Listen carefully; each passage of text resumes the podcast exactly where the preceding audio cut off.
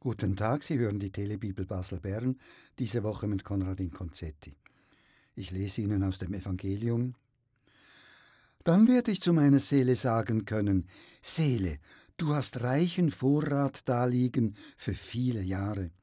Ruh dich aus, iss, trink, sei fröhlich.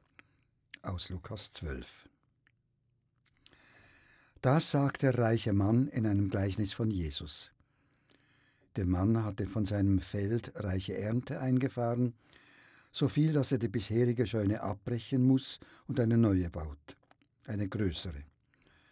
Dann, sagt er sich, hat er reichen Vorrat für viele Jahre, kann ruhig sein, essen und trinken.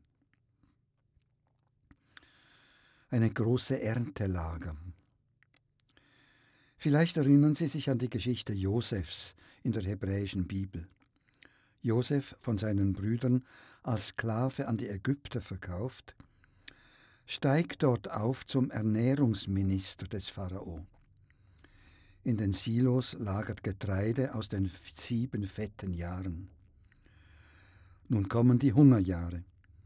Josef verkauft das gelagerte Getreide an die Hungergebiete, zuletzt auch an seine Brüder aus der alten Heimat.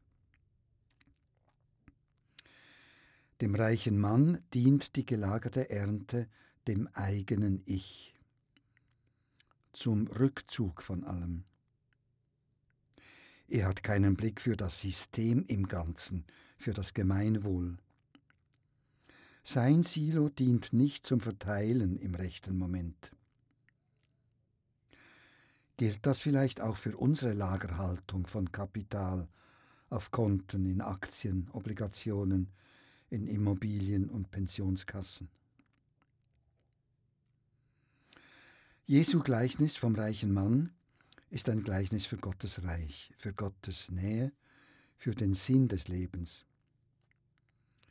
Das Lagern und Anlegen dient der materiellen Vorsorge, aber auch dem Sinn und dem Zufriedensein des Lebens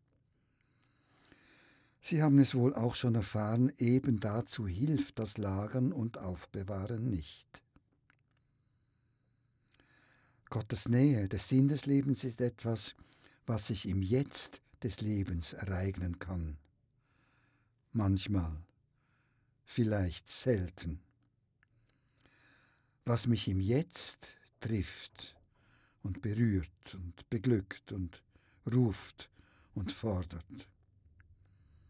Ich glaube, hier liegt der Punkt des Gleichnisses.